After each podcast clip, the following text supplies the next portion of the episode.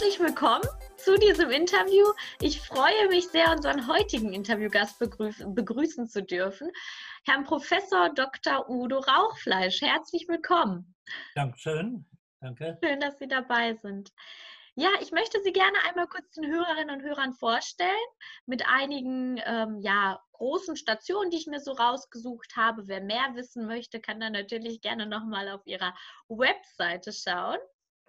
Ähm, aber zu Beginn ähm, einmal die kurze Vorstellung. Herr Professor Dr. Udo Rauchfleisch ist ein Schweizer klinischer Psychologe und Psychotherapeut der Fachrichtung Psychoanalyse. 1978 wurde er an der Universität Basel habilitiert und zum außerordentlichen Professor für klinische Psychologie berufen. Er arbeitete unter anderem als leitender Psychologe an der Psychiatrischen Universitätspoliklinik Universitätsspital Basel und in privater Praxis für Psychotherapie und Beratung. Des Weiteren ähm, ja, waren sie, hatten sie eine Lehrtätigkeit am Psychoanalytischen Institut in Basel und resultierend aus all ihren Erfahrungen haben sie auch diverse Bücher geschrieben. Ja. Unter anderem das Buch, worüber wir heute sprechen äh, werden, und zwar Transsexualismus, Genderdysphorie, Geschlechtsinkongruenz, Transidentität. Der schwierige Weg der Entpathologisierung. Mhm. Ein sehr langer Titel, ich freue mich. Erst einmal atme ich durch und frage Sie, ob Sie noch einen wichtigen Punkt ergänzen möchten. Nein, ich werde Passt. vielleicht im Laufe des Gesprächs noch irgendwas ergänzen. Nein, das ist sehr gut. Okay, vielen Dank. Super, freut mich. Bevor also wir vielleicht noch, ja? vielleicht noch das dazu. Äh, eben Sie haben erwähnt in Basel und ich bin jetzt 50 Jahre in Basel und ich habe 50 Jahre mit transidenten Menschen zu tun. Also das passt zu unserem Thema auch. Genau. Äh, ich habe also, als ich nach Basel kam, ganz schnell hinterher angefangen, mich mit Transidentität, Transsexualität und so weiter zu beschäftigen. Das, genau, das ist wichtig, damit man auch sieht, äh, das ist fundiert, worüber wir hier sprechen und nicht irgendwie von ein, zwei Monaten Erfahrung, sondern basiert wirklich auf einem ja, Erfahrungsschatz, den Sie heute mit uns äh, mhm. teilen können. Da freue ich mich drauf. Ja. Bevor wir inhaltlich einsteigen, ich habe gerade schon im Titel gesagt, äh, verschiedene Begriffe genannt und ich glaube, wenn ja. man gar nicht sich so damit auseinandersetzt, ist es auch erstmal alles schwierig äh, voneinander zu differenzieren. Vielleicht können wir erst einmal die einzelnen Titel des Buches klären ja, oder Worte, besser gesagt. Also ich habe die absichtlich so angeordnet, auch wenn der Titel wirklich ein bisschen sperrig und lang ist, aber äh, weil das ist die Geschichte eigentlich, um die es auch geht. Transsexualität ist der ursprüngliche Begriff, der ist auch so im allgemeinen Sprachgebrauch, wird er viel verwendet. Äh, da ging es darum, die ICD, also die internationale Klassifikation der Diagnosen, dort wird der Begriff noch heute in der ICD-10 verwendet, leider verwendet. Mhm. Das ändert sich dann aber bald mal. Äh, Transsexualität, da geht es darum, Menschen fühlen sich dem anderen Geschlecht, so ist die Definition da, dem anderen Geschlecht zugehörig. Also als Mann bin ich dem männlichen Geschlecht zugeordnet worden bei meiner Geburt, aber fühle mich als Frau oder sage, das wäre korrekter, sage, ich bin Frau, nicht ich fühle mich wie eine Frau, sondern ich bin Frau mhm. und umgekehrt eine Frau dem äh, weiblichen Geschlecht zugeordnet, die sagt, nein, ich bin ein Mann. Und in dieser Diagnose ist es gebunden auch an den Wunsch hormoneller Behandlung, operativer Angleichung an das andere Geschlecht. Mhm. Der nächste Begriff, Genderdysphorie, oder äh, ja, äh, der ist ein Begriff, der in, ist aus dem DSM-5 kommt, ein neuerer Begriff. Mhm. Der ist schon ein wenig weniger pathologisch. Dieser Transsexualitätsbegriff wurde subsumiert unter die eigentlich schwere Störung der Geschlechtsidentität. Das ist eine mhm. schwere psychische Störung etwas weniger, Gott sei Dank, weniger pathologisierend dann Genderdysphorie. Mhm. Da heißt es, es ist nicht die Identität krankhaft, sondern das Leiden entsteht durch die Diskrepanz zwischen innen zu spüren, ich bin meinetwegen kein Mann, ich bin eine Frau, mhm. und dem Wahrnehmen, mein Körper sieht aber anders aus. Äh, und mhm. daraus entsteht das Leiden, aus dieser Diskrepanz. Okay. Äh, das ist schon ein bisschen entpathologisierter. Dann wird die, äh, die äh, Geschlechtsinkongruenz, die wird jetzt kommen 2000, 2022 mhm. in der neuen ICD-11. Äh, da wird das ganz rausgenommen aus, dem, aus der Gruppe der psychischen Erkrankungen, sondern in ein spezielles Kapitel eingeordnet, wo es um besondere Zustände und Befindlichkeiten im, im Bereich der Sexualität geht. Hat aber nichts mehr mit Krankheit zu tun. Mhm. Das ist ein wesentlicher Fortschritt. Und der zuletzt verwendete äh, Begriff in dem Titel Transidentität ist ein Begriff, der immer wieder verwendet wurde, schon seit einiger Zeit. Und ich habe ihn vor allem dann verwendet, weil es geht ja nicht um die Sexualität. Es geht gar nicht darum, dass jemand, das hat nichts mit sexuellen Orientierungen zu tun, sondern es ist eine Frage der Identität. Wie fühle ich mich? Wie nehme ich mich wahr? Wie interpretiere ich mich selber? Und darum wäre Transidentität eigentlich ein viel treffenderer Begriff, der auch nichts mit Pathologie zu tun hat, hat keinen Krankheitswert, sondern es geht einfach um die inneren Bilder, die eine Person von sich hat. Es gibt zwar innerhalb der Community und auch im Bereich der, der Fachleute auch wieder manche Kritik an diesem Identitätsbegriff. Das heißt manchmal, der sei viel zu schwammig. Was mhm. ist das Identität? Ich denke, den kann man schon ganz gut definieren, nämlich eben die inneren Bilder, die inneren Überzeugungen. Äh, dann ist aber manchmal auch der, eine andere, ein anderer Begriff verwendet worden, jetzt in den letzten Jahren, Transgeschlechtlichkeit. Okay. Das äh, fokussiert mehr auf den Körper, die diesen Begriff vertreten, die sagen, das ist eigentlich eine körperliche Variante, wie Menschen sein können. Und mhm. Transidentität würde mehr die innere Situation, die inneren Gefühle, die Wahrnehmung bedeuten. Aber ich denke, die ergänzen einander. Es ist ja kein Unterschied zwischen dem Äußeren und dem Inneren. Mhm. Es ist, der Mensch ist eine Einheit und insofern Transgeschlechtlichkeit oder Transidentität, denke ich, sind beides Begriffe, die nichts, das ist wichtig, nichts mit irgendwelcher Krankhaftigkeit zu tun haben.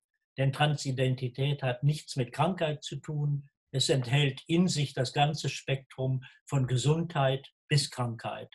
Mhm. Genau, da wäre noch ein anderer Begriff, der auch noch neu ist, wie Cis-Geschlechtlichkeit. Mhm. Cis ist das Gegenteil von Trans.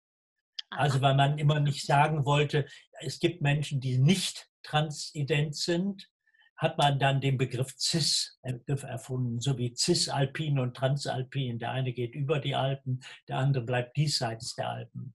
Und Cis-Menschen sind diejenigen, die sagen, ihr Äußeres und Inneres quasi stimmt überein. Mhm, und mhm. genauso wie bei CIS-Menschen das ganze Spektrum Gesundheit bis Krankheit, so ist es auch bei den Trans-Menschen Gesundheit bis Krankheit. Es ist alles da drin, hat aber der, die Transidentität selbst überhaupt nichts zu tun mit Krankheit. Okay, sehr spannend. Wenn man, wenn man sich allein die Begriffe anschaut, sieht man ja ganz deutlich, was für eine Entwicklung das Ganze genommen hat. Und äh, in, meiner, in meiner Recherche oder wie ja. auch Sie in Ihrem Vorwort schreiben, sagen Sie ja, dass, dass gerade früher ähm, das ganze Thema auch so, so äh, störungs- und krankheitsbehaftet war. Hm, ja. Und äh, man sieht ja eine deutliche Entwicklung. Zumindest wird jetzt, besteht mehr Offenheit für das Thema. Man sieht immer mehr Fernsehsendungen, Dokumentation zum ja. Thema. Und nichtsdestotrotz, wie Sie auch schreiben, herrscht zwar in gewisser Weise eine ja eine Toleranz, aber noch lange keine Akzeptanz und immer noch viele Herausforderungen, die da sind. Hm, zum einen fände ich jetzt auch natürlich spannend, in Anlehnung an die Begriffe, wie, wie ist denn diese Entwicklung passiert? Was ist passiert, ja, dass ja. Menschen ähm, angefangen haben, sich dafür zu öffnen und auch verstanden haben, es ist keine Krankheit? Mhm. Also Sie haben ganz recht, ich habe das im Studium erlebt, da wurde ganz, ganz selten, gut, das war in den 60er Jahren, äh, den, ja, in den 60er Jahren, äh, da wurde Transidentität praktisch überhaupt nicht erwähnt. Mhm. Es tauchte manchmal als was ganz Skurriles auf. Es gäbe Menschen, die sagen, ich bin eigentlich eine Person des anderen Geschlechts, aber das galt als hochkrankhaft. Mhm. Äh, es hat sich geändert dadurch einmal, dass wir mehr und mehr transidente Menschen kennengelernt haben. Ich hatte am Anfang, muss ich zugeben, auch ein ziemlich ähm, ja, einseitiges Bild. Ja, die müssen wohl relativ schwer krank sein, mhm. denn das mhm. ist ja was ganz Eigenartiges. Aber je mehr Menschen ich kennengelernt habe im Verlauf dieser 50 Jahre, umso mehr habe ich gesehen, und das geht Kolleginnen und Kollegen genauso, umso mehr sehen wir, ja, das sind Menschen wie viele andere auch. Sie haben ein nicht ganz einfaches Schicksal und das macht manche Probleme, zu denen können wir ja noch kommen später. Aber an sich, je mehr wir kennenlernen, umso mehr haben wir wahrgenommen, es ist nichts furchtbar Außergewöhnliches. Und es ist eine Variante, wie Menschen einfach sein können. Äh, wobei die Zahlen, früher hat es immer geheißen, das sei außerordentlich selten. Heute wissen wir, es ist gar nicht so selten es, man geht davon aus, dass bei den Transfrauen, da muss man wieder was erklären, nämlich ja. Transfrauen sind diejenigen, die äh, männlich äh, zugewiesenes Geschlecht haben. Ja. Das ist ein bisschen spitzfindig. Äh, es ist in, gerade in der Community möchten die Leute nicht gerne hören, die biologisch männlich sind. Okay. Sondern mhm. sind dem männlichen Geschlecht zugewiesen worden und sagen, ich bin Frau. Und die bezeichnen wir als Transfrauen. Und umgekehrt, diejenigen, die ursprünglich dem weiblichen Geschlecht zugewiesen waren, sagen, ich bin aber Mann, die mhm. bezeichnen wir als Transmänner. Und bei den Transfrauen, also Mann zu Frau, geht man davon aus, dass äh, die Häufigkeit 1 zu 1000 ist. Und bei den mhm. Transmännern, also Mann zu Frau, äh, äh, Frau zu Mann, mhm. geht man davon aus, dass sie 1 zu 2000 ist. Mhm. Das heißt, in der Gesamtbevölkerung gibt es einen gar nicht so geringen Anteil von Transmenschen. Aber längst nicht alle suchen fachliche Hilfe und nochmal wieder wenigere äh, suchen hormonelle und chirurgische Angleichungen an das mhm. andere Geschlecht.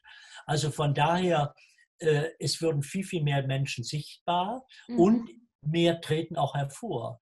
Sie haben das erwähnt, meinetwegen in Talkshows, in Publikationen auch. Es gibt mhm. viele äh, äh, jetzt Berichte, autobiografische Berichte. Und das ist so ein bisschen wie im Bereich Homosexualität auch. Je mhm. mehr Menschen sichtbar werden und auch den Mut haben, was bei Transidentität wirklich sehr mutig ist, in die Öffentlichkeit zu treten, umso mehr wird wahrgenommen, ja, die sind genauso in vielen wie andere Menschen auch.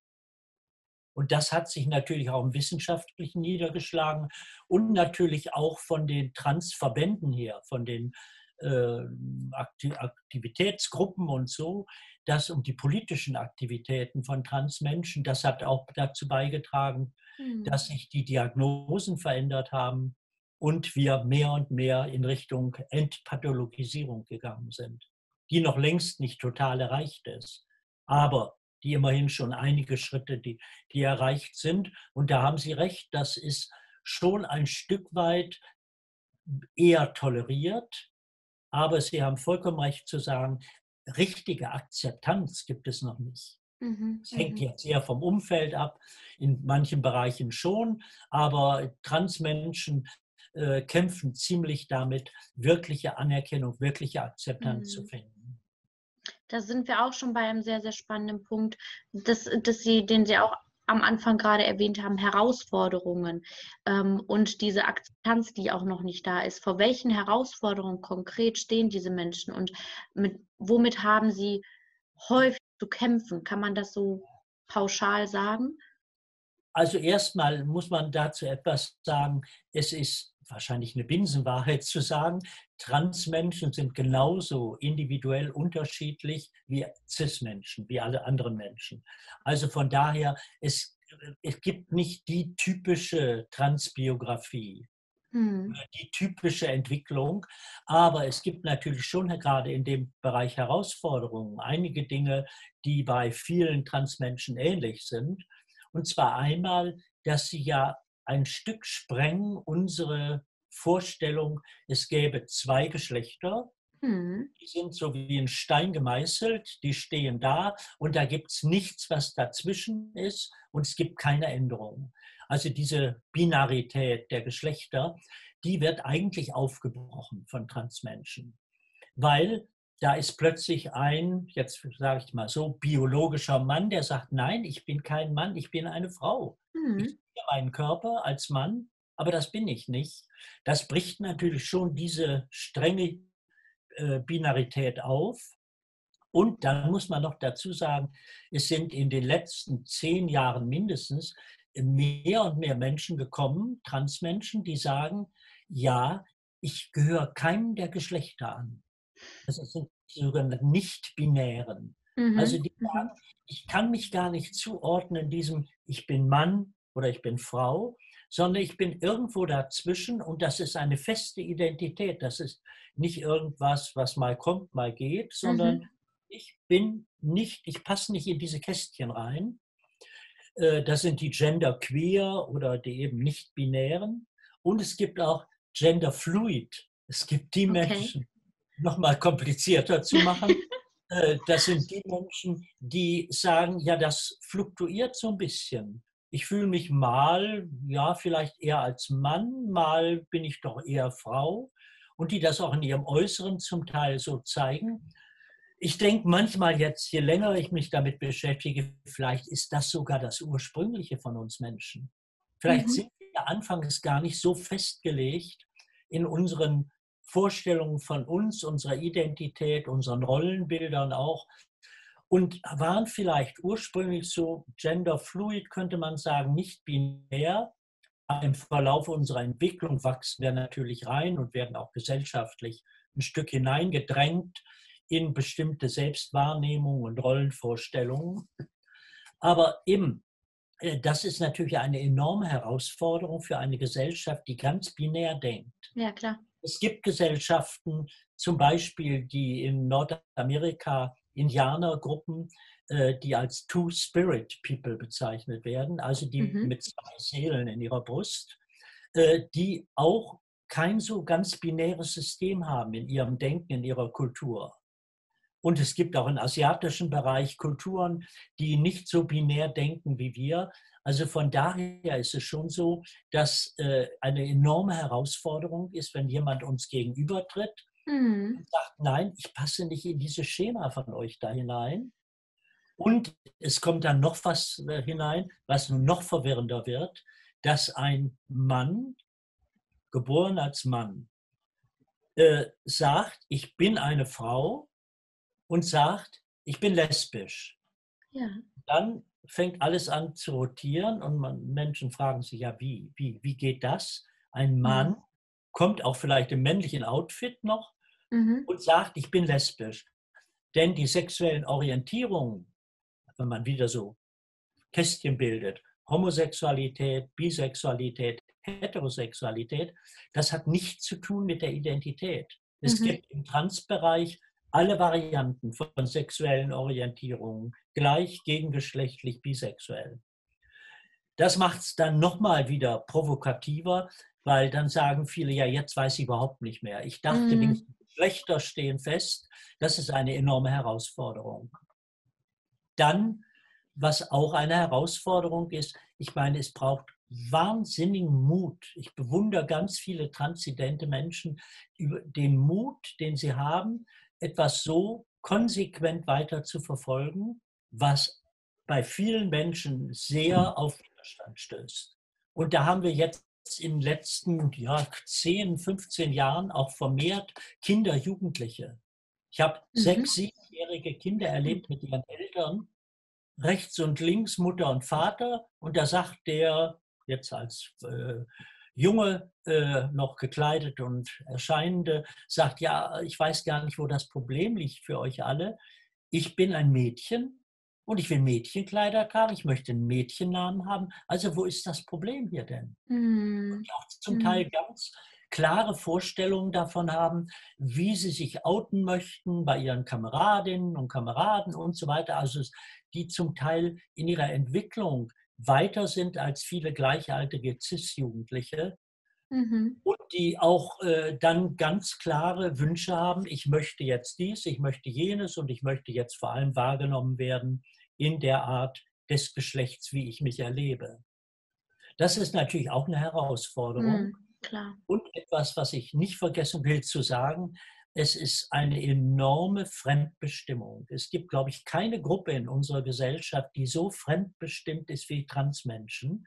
Sie müssen quasi für jeden Schritt, den sie tun, für hormonelle Behandlung, für chirurgische Angleichung, für Vornamensänderungen, für Personenstandsänderungen, brauchen sie Gutachten oder, ah, oder wow. irgendwelche Stellungnahme von sogenannten Fachleuten.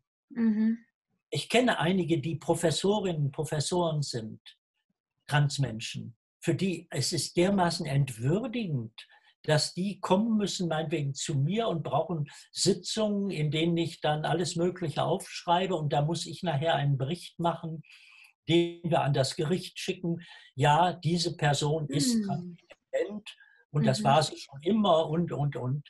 Äh, das ist was, was eine enorme Herausforderung ist. Und ich denke, wie gesagt, es gibt kaum eine Gruppe, die so fremdbestimmt ist. Das ändert sich so langsam. In der Schweiz gibt es jetzt ein paar Vorstöße, dass das für Erwachsene möglich sein soll, ohne viel Bürokratie. In Deutschland ist es ein bisschen schwieriger. Da müsste dieses unselige Transsexuellengesetz, was auch schon in sich quasi zerbröckelt ist, äh, das müsste verändert werden oder hm. aufgegeben werden. Aber äh, das ist auch eine enorme Herausforderung. Das ist ja unglaublich und es ist äh, in allen Punkten, die Sie gerade geschildert haben, sieht man ja immer wieder ähm, ja die, die Vorurteile der Gesellschaft, die da in gewisser Weise auch im Weg stehen. Sei es jetzt auch bei den Anerkennungsverfahren, da ja. gibt es Menschen, die kommen zu Ihnen. Ähm, es gibt aber und sie, sie unterstützen diesen Weg. Es gibt aber sicherlich auch Leute, die da noch alte Muster im Kopf haben und ja. die da vielleicht auch Steine in den Weg legen, sodass die Menschen es oft auch schwerer haben. Ja. Ähm, würden Sie sagen, ja. ja. Ganz viele Beispiele dafür, auch über die berichtet worden ist in der Literatur oder in Publikationen sonst, wo Menschen erheblich gelitten haben. Ich habe kürzlich in einem Buch gelesen über Trans und Care, also wo es um Pflege geht von Transmenschen, ein Buch äh, von Herausgebern mit vielen verschiedenen Beiträgen und wo berichtet wird, wie jemand jahrelang hat kämpfen müssen gegen die, äh, gerade die äh, medizinischen Richtlinien und wann wurde was gemacht, wann wurde was erlaubt. Also, mhm. Also Sie haben vollkommen recht, es kann jemand äh, auf, auf Fachleute auch stoßen, die absolut altertümliche Vorstellungen noch haben auch wenn es neue Leitlinien, jetzt in Deutschland gibt es seit einiger Zeit neue Leitlinien, äh, die, aber die empfehlen auch nur. Die haben noch keinen mhm. bindenden Charakter. Das macht sie eben auch schwierig. Sind es Ängste, würden Sie sagen? Also warum, warum reagiert die Gesellschaft ja. so? Unwissenheit, Unsicherheit, Angst? Also ich denke, erstmal macht immer alles macht Angst, was neu ist. Mhm. Das müssen wir zugeben, das gilt für uns alle. Das stimmt. Corona ist ja auch ein Beispiel. Da sind wir mit einer ganz neuen Situation konfrontiert und die hat bei vielen enorme Ängste ausgelöst, auch wenn es natürlich bedrohliche Situationen sind. Also alles, was sich ändert, was nicht das altgewohnte und eingefügte ist, das macht erstmal Angst. Und das macht Irritation. Und Irritation kann dazu führen, dass ich neugierig werde, und sage, ja, das nimmt mich jetzt sehr wunder. Ich möchte mal wissen, wie ist das bei solchen Menschen? Aber Irritation führt auch oftmals über Angst zu Aggression. Ja. Das gilt ja auch für Ablehnung von Menschen aus anderen Kulturen, äh, anderen Religionssystemen und so weiter. Was wir nicht kennen, das könnte im besten Fall unser Interesse auslösen, aber sehr oft löst Angst und Aggression und Abstoßung aus. Mhm. Und insofern, das ist ein Grund. Und wie gesagt, was ich schon von der Binarität gesagt habe, unsere Gesellschaft ist so binär aufgebaut, auch die Sprache. Es ist ganz schwierig. Ich äh, habe immer wieder, auch wenn ich sehr daran gewöhnt bin, Mühe, meinetwegen mit äh, Menschen, die nicht binär sind, die möchten nicht als Herr oder Frau angesprochen werden. Und ich habe dann gesagt, ja, hallo, wie soll ich denn schreiben? Ich wollte Ihnen eine Mail schreiben und wollte schreiben, liebe Frau, lieber ja ja, was schreibe ich denn? Da haben die gesagt, schreiben Sie doch Hallo. Da habe ich gesagt, ja, ich schreibe mich gerne Hallo. Und wenn man, aber dann einigen wir uns darauf, schreiben Sie Hallo und den ja. Vornamen, den ich wünsche, den die Person jetzt wünscht. Und es ist ganz schwierig zu vermeiden, im Reden über jemanden äh, sagen wir ja ganz leicht, gib ihr doch bitte die Tasse rüber oder gib mhm. ihm bitte die Tasse rüber. Das Nein, stimmt. da müsste ich immer den Namen wieder sagen, äh, reicht doch Chris oder Sascha bitte die Tasse. Und das macht schwierig und das ist ungewohnt und das führt auch wieder zu eher Abstoßung. Und wie gesagt, es löst Ängste einfach aus und Unsicherheiten. Das ist der Hauptgrund äh, dieser Ablehnung, die in manchen Kreisen sehr stark ist, in anderen dann wieder nicht so stark. Es gibt schon Unterschiede. Aber man muss dabei wissen, es ist nicht eine Frage der Bildung. Mhm. Aber das ist das Gleiche bei vielen anderen Phänomenen, bei Homosexualität, auch bei Rassismus und allem. Das sind nicht Sachen, Antisemitismus, das hängt nicht an der Intelligenz, mhm. sondern eine Frage der Offenheit. Sind Menschen offen für Neues oder sind sie sehr verschlossen dem gegenüber? Das ist auch ein interessanter Punkt. Ähm, sie sagen, das ist ähm, ja, nicht, ähm, also ich, ich, für mich ist interessant zu wissen, ist das immer, ist das von Geburt an da bei den Menschen, die Sie kennengelernt haben? Entwickelt sich das? Gibt es kulturelle Unterschiede? Ähm, also wie, wie ist da Ihr Erfahrungswert in Anbetracht der gesamten Zeit? Also ich habe zu manchen jetzt ziemlich viel gesagt, aber da kann ich es ganz kurz machen. Wir haben ja. keine Ahnung. Wir haben keine okay. Ahnung. es gibt zwar x Hypothesen und ich weiß ja. Schon, wenn jemand das hört, es wird sofort eingegeben, die auf die Barrikaden gehen und sagen, nein, wir wissen doch genau, es ist äh, hirnmäßig festgelegt oder es ist dies und das. Nein, wir wissen eigentlich nicht. Es gibt x Hypothesen, mhm. aber wir wissen nicht darum, ist es korrekt einfach zu sagen, es ist eine Variante menschlichen Seins. Es gibt halt Menschen, die sind so, die sind trans, es gibt andere, die sind cis.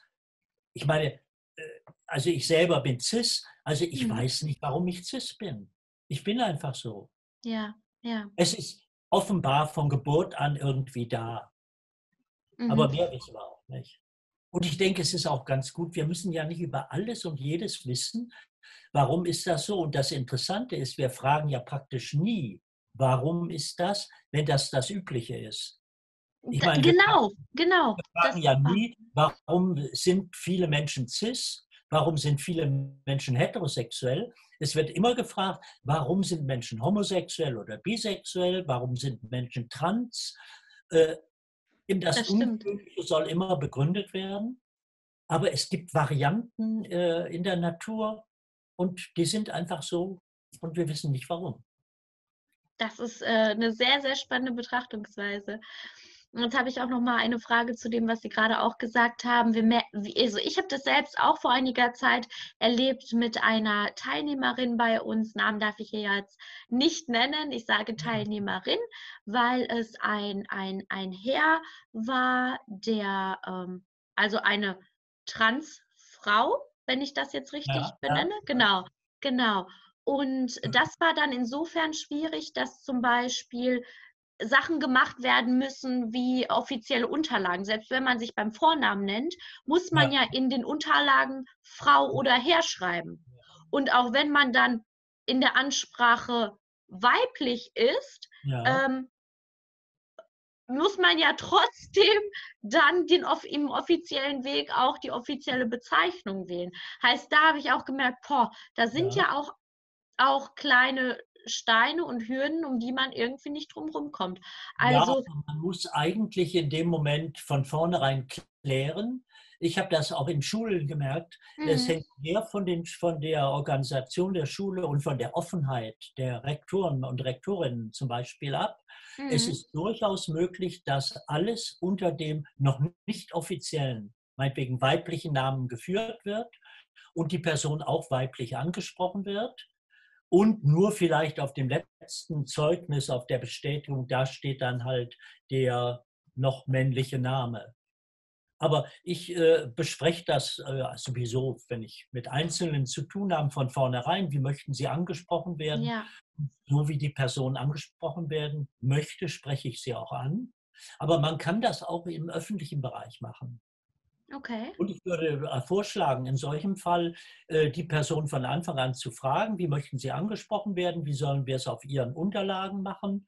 Und nur das letzte Zeugnis nachher oder das Zertifikat, das muss halt noch mit dem offiziellen Namen mhm, genau. ausgefüllt werden. Aber das können die Leute nachher nach der Personenstandsänderung alles ändern. Super. Die können und sollten auch überall sich melden und das fängt von der Schule an über alle Ausbildungen, Weiterbildung, dass alles verändert wird. Denn sonst haben die ein dauerndes Coming Out. Wenn meinetwegen diese Frau später sich irgendwo äh, vorstellt und sagt, ich habe eine Weiterbildung bei Ihnen gemacht und mhm. dann steht da ein männlicher Name. Genau, ja, ja.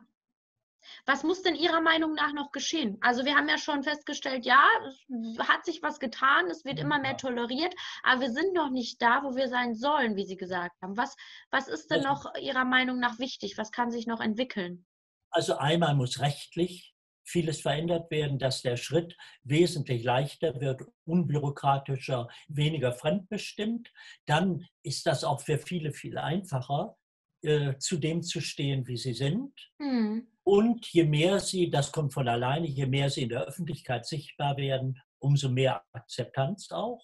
Und dann braucht es natürlich Fachleute, mhm. die, und zwar von sämtlichen Richtungen, das heißt, alle von der Schule, vom Kindergarten angefangen, Schule, äh, alle, die mit Menschen zu tun haben, Sozialarbeit, Psychologie, Psychiatrie, Medizin, Hausärztinnen, Hausärzte, äh, Pfarrerinnen, Pfarrer, in alle Ausbildung gehört eigentlich hinein etwas über Transidentität und das kann ich gleich ergänzen, auch über Homosexualität und Bisexualität.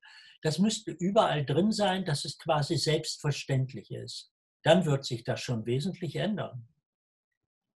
Spannend, dass das tatsächlich, würde ich sagen, so wenig in, in Weiterbildungs- äh, ja. ja Weiterbildungsdurchläufen ja. wenig äh, thematisiert wird, bis gar nicht. Ne? Bis gar nicht. Ich kenne keine Universität, bei der etwa in der Psychologie oder Psychiatrie die Themen der sexuellen Orientierung und der Identitäten Pflichtprogramm sind im Curriculum. Es gibt mm. ganz wenige Institute für, für Sexualtherapie und so, die haben das drin, aber die sind Institute für Sexualtherapie. Mm. Da ist es nichts mm. an der Hand aber auch in vielen Ausbildungen der Sozialarbeit, äh, Coaching und so weiter ja. ist es drin. Und das gehört hinein, damit einfach äh, das wie selbstverständlich ist, aha, es gibt Menschen, die sind so. Mhm. Jetzt haben Sie auch einen Punkt angesprochen, soziale Arbeit, Coaching, Therapie. Wir haben ja auch viele Sozialarbeiterinnen, Sozialpädagoginnen, Therapeutinnen, die das gerade hören und äh, natürlich kann man jetzt nicht in voller Breite das ähm, mitgeben, was vielleicht ein, ein Studium mitgeben würde. Aber aus Ihrer Erfahrung, gerade die, die mit ähm, transidenten Personen arbeiten, was sind denn ähm, aus Ihrer Sicht wichtige Ratschläge, die Sie den ja. Therapeutinnen und Fachkräften im Sozialwesen mit an die Hand geben können? Also erstens würde ich sagen, alle kommen wahrscheinlich irgendwann mit jemand in Kontakt heutzutage. Ja. Oft sagen das diejenigen gar nicht oder lassen so einen Versuchsballon steigen oder zeigen durch irgendwas äußerlich, äh, es könnte wohl um Trans gehen. Und wenn dann jemand nicht reagiert, dann ist Schluss. Also, äh, das heißt, sensibel sein für alle Signale, die jemand gibt.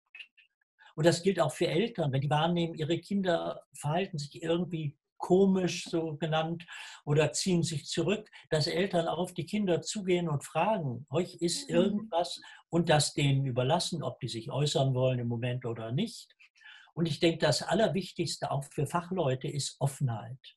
Mhm. Es ist nicht nur eine Frage der, der, der Skills, die man lernt und wie geht man jetzt mit jemand um, taktisch, klug und so. Das ist eine Sache, dass wir unser Handwerk lernen.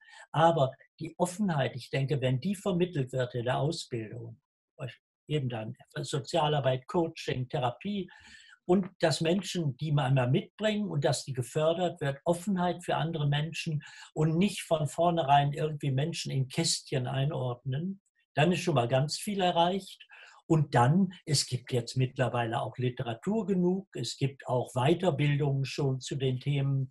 Also, dass Menschen dann sagen, okay, Fachleute, ich informiere mich weiter, ich mache an speziellen Weiterbildungen teil oder auch in Supervision. Dann wende ich mich an jemanden, der in dem Bereich Erfahrung hat. Aber ich würde sagen, das A und O ist einfach Offenheit. Die sollte man von allen, die therapeutisch, sozialarbeiterisch tätig sind, erwarten aber das wird uns oft nicht in die Wiege gelegt, sondern das müssen wir ja. auch entwickeln. Und wenn das auch in der Ausbildung, wenn das in der Ausbildung vermittelt wird. Und Toleranz und Offenheit, das ist eigentlich das Wesentliche. Sehr schön, Dankeschön.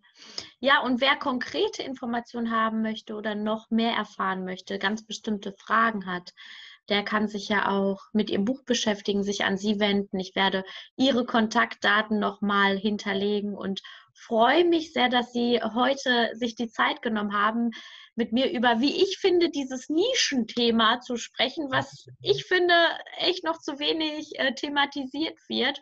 Umso mehr äh, bin ich gespannt, mhm. ja, wie die Resonanz darauf ist und bedanke mich ja. ganz, ganz herzlich für Ihre Zeit. Bitteschön, ich habe das auch gerne gemacht. Das freut mich. Dann wünsche ich Ihnen alles Gute, Herr Rauchfleisch. Genau, Frau Gaun. Adieu.